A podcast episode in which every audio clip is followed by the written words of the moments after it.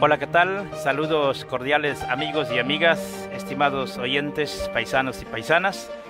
Es probable que este audio no sea para ti porque no eres músico, no eres autor, no eres compositor, no formas parte de algún grupo musical, pero tal vez conoces a alguien que sí lo es, algún amigo, familiar, vecino, conocido, que bien le puede interesar este audio que voy a preparar el día de hoy. Cuando se comienza a proteger las obras, pues obviamente ya es muy difícil usar esas músicas, esas melodías, esas canciones en una plataforma de YouTube, porque existe algo que le llaman ID de contenido. Ese ID de contenido, el sistema le da lectura a cada música que se sube en la plataforma de YouTube. De manera que bienvenidos y bienvenidas amigos y amigas, paisanos y paisanas, usted que tiene el bien de escucharme, de sintonizarme. Este tema va a ser, en primer lugar, de manera breve para los músicos, compositores y grupos musicales. Pero en su gran mayoría, la segunda parte es para los dueños de algún canal de YouTube. Vamos a comenzar. ¿Eres youtubero? Entonces necesitas saber cómo registrar la música que vas a usar en tus videos. De esa forma, tener en cierta manera algunos derechos, si así lo amerita el caso, puedes acceder, tener algunos derechos. Recordemos que hay derechos importantes sobre un segmento musical, sobre una melodía, sobre una obra artística, Existe el derecho moral. El derecho moral no se vende, no está en negociación, simplemente es un derecho inherente al autor y al compositor. Ese derecho moral no se puede negociar. Lo que sí se puede negociar son los derechos patrimoniales.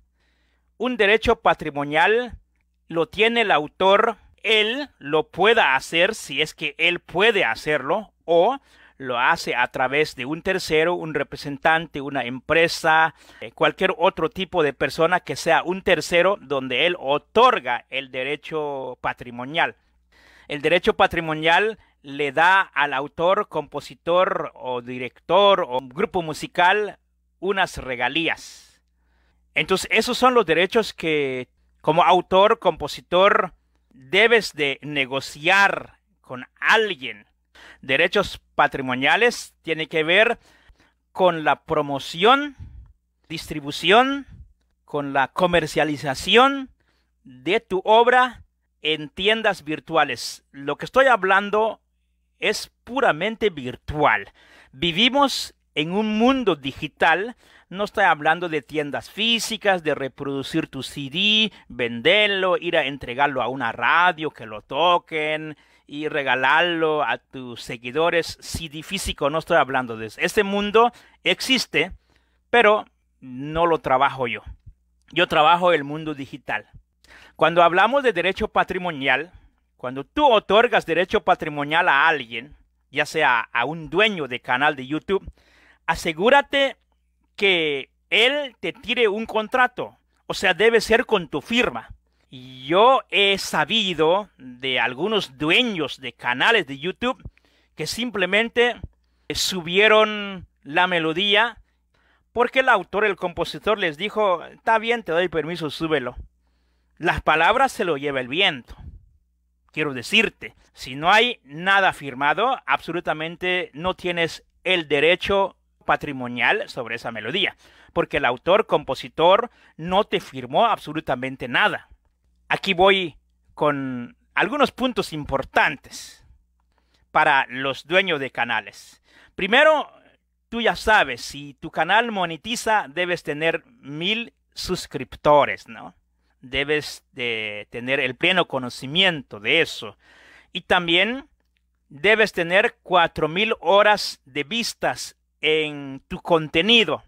Junto a eso, el YouTube te debe de haber dado o te va a dar, si es que vas rumbo a, monetizar tu canal, un ID de contenido.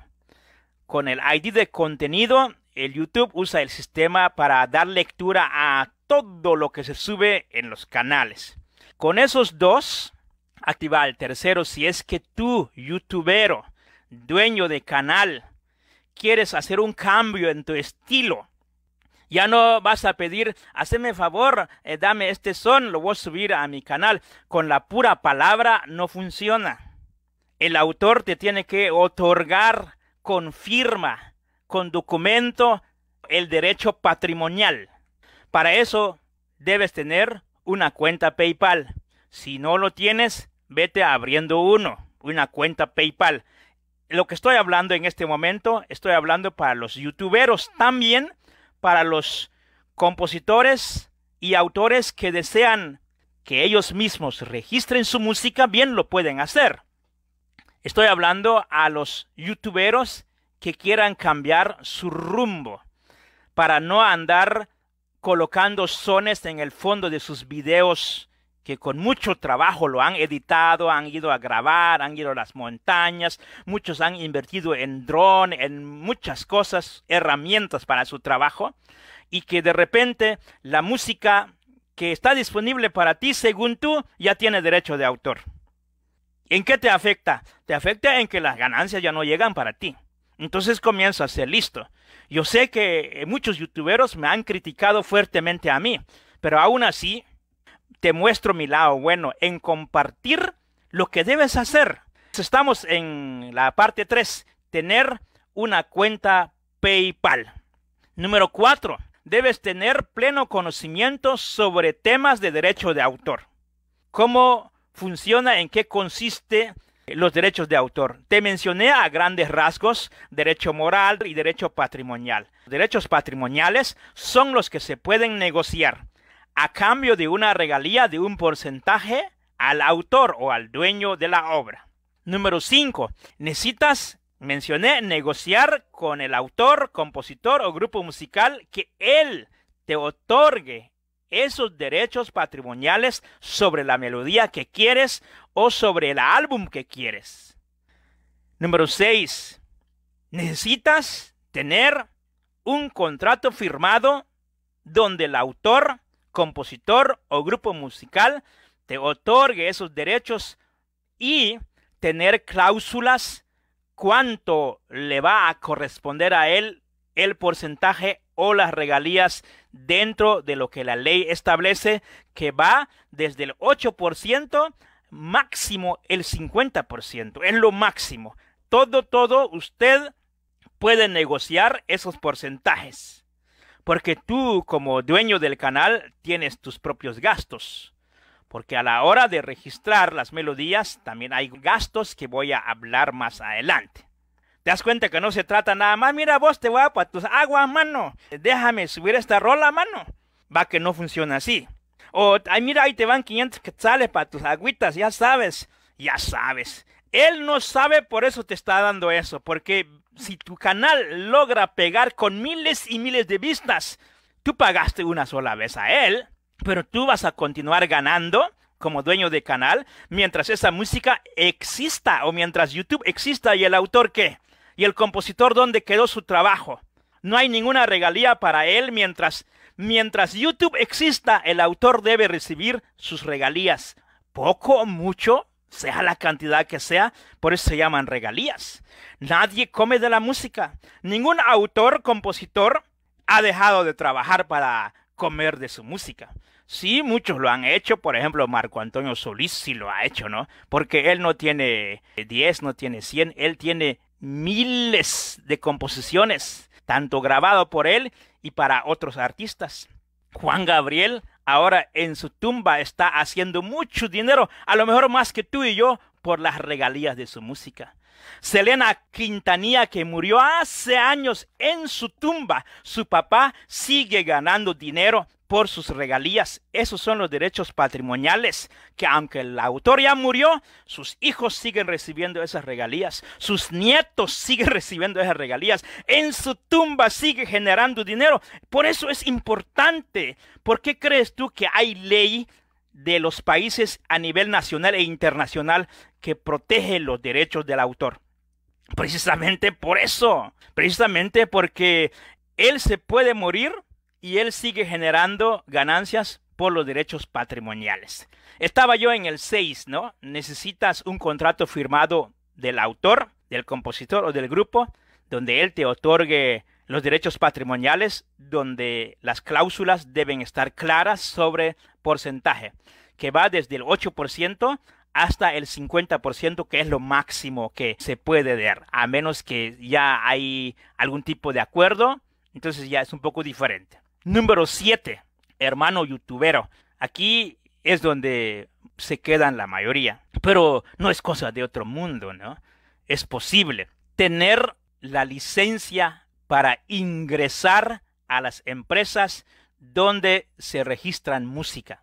Porque tú bien puedes llegar a cualquiera de ellas, que voy a mencionar su nombre abajo, tú bien puedes llegar a cualquiera de ellas autonombrándote autor y compositor de las melodías. Ellos lo van a aceptar, chance que procedan y lo aprueben.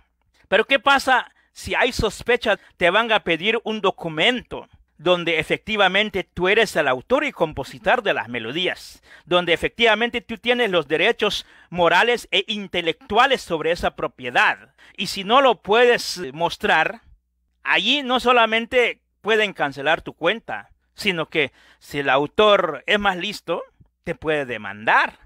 Por eso es importante tener esa licencia para ingresar a registrar eh, melodías de otras personas. Yo no soy autor, no soy compositor. Trato la manera de informar a los autores, compositores y grupos musicales. También en este momento estoy informando a los youtuberos. Porque aquí en Estados Unidos, si tú vives aquí en Estados Unidos, tú sabes que antes de cada 15 de abril, tú tienes que presentar tus ingresos y de ahí nadie se escapa para pagar impuestos aquí. Número 8 tener las melodías originales, claro está, ¿no? Con todo el nivel óptimo que las empresas necesitan. Hay muchas empresas que hacen registro. Te voy a mencionar algunos de los más importantes. Rotnot, que es en su página rotnot.com. Hasta abajo de Rotnot está la versión español, por si no entiendes inglés, está la versión español, Rotnot. Y también TuneCore, igual, TuneCore, ¿no? TuneCore, igual. Hay otro, CD Baby, el CD del bebé, CD Baby. Hay otro que se llama Amuse, Amuse, ¿va? Amuse, amuse.com. Hay otro que se llama Indefi. Este es una empresa española. Hay otro que se llama DistroKid, en inglés, ¿no? Hay otro que se llama Media Mob. Hay un montón, queda en ti investigarlo. Cada empresa tiene diferentes costos por melodía, por álbum, y hay un pago mensual o anual, todo depende, cada empresa tiene. Por ejemplo, Rotnot, ellos te cobran 10 dólares por melodía. También te cobran por álbum y también te cobran anual. Es importante entender que son tiendas virtuales. Es como cuando tú vas, abres un local en un mercado mientras tú pagas la renta a la municipalidad, no te sacan de ahí, pero el día que deja de pagar, ¿qué hacen con tu local? Lo cierran o se lo dan a otro. Lo mismo pasa en las tiendas virtuales y los compositores, autores, grupos musicales deben entender que así funciona, ¿no? Nada es gratis en este mundo. Ahí está entonces más o menos el precio de Rotnot. Rotnot tiene el paquete premium donde tú pagas lo que estoy hablando el porcentaje de ganancia pues es un poco mayor para que así si tú eres un dueño de canal que desea hacer trato con autores o con compositores te queda un poquito más para compartir esas ganancias al autor, ¿no? También Rotnot tiene un paquete gratis, la parte gratis donde ellos cubren todos esos gastos iniciales que ya te mencioné, pero te quedas con un pequeño porcentaje. Esa parte gratis es mejor para los autores, los dueños de su propia música, porque no tienen quizá los recursos para pagar eh, cuando se registra la melodía, para pagar un álbum, quizá para pagar mensual o anual, depende.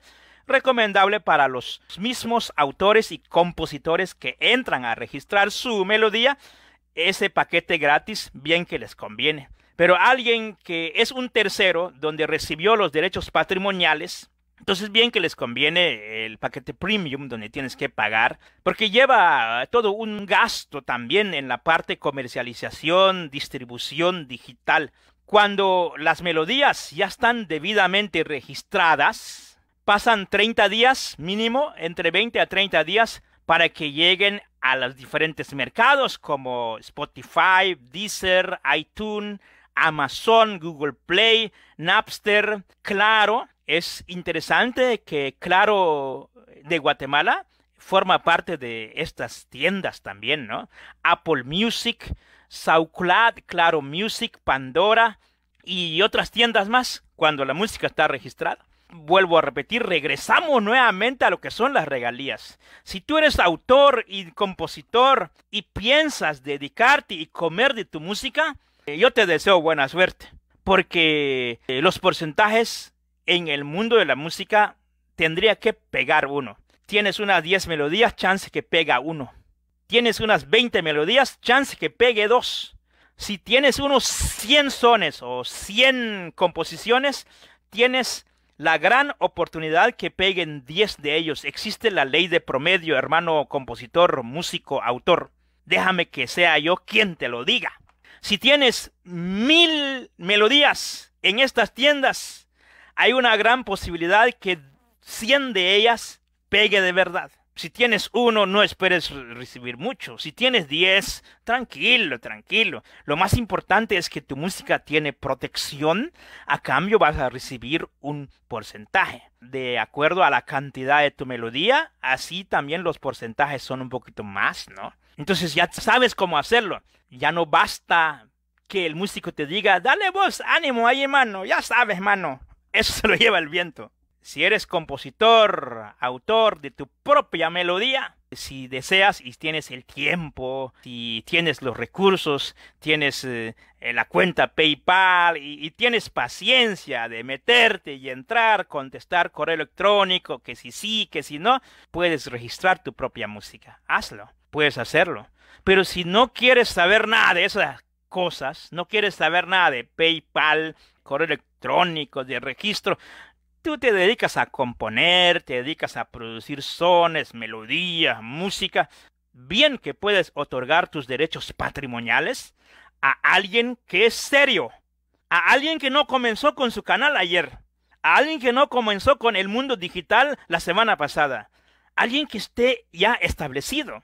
Es mi recomendación y siempre me gusta compartir lo que encuentro y espero que haya sido de mucha utilidad si este tema crees que es bueno, eh, compártelo con alguien que lo conozcas. Hasta una próxima ocasión.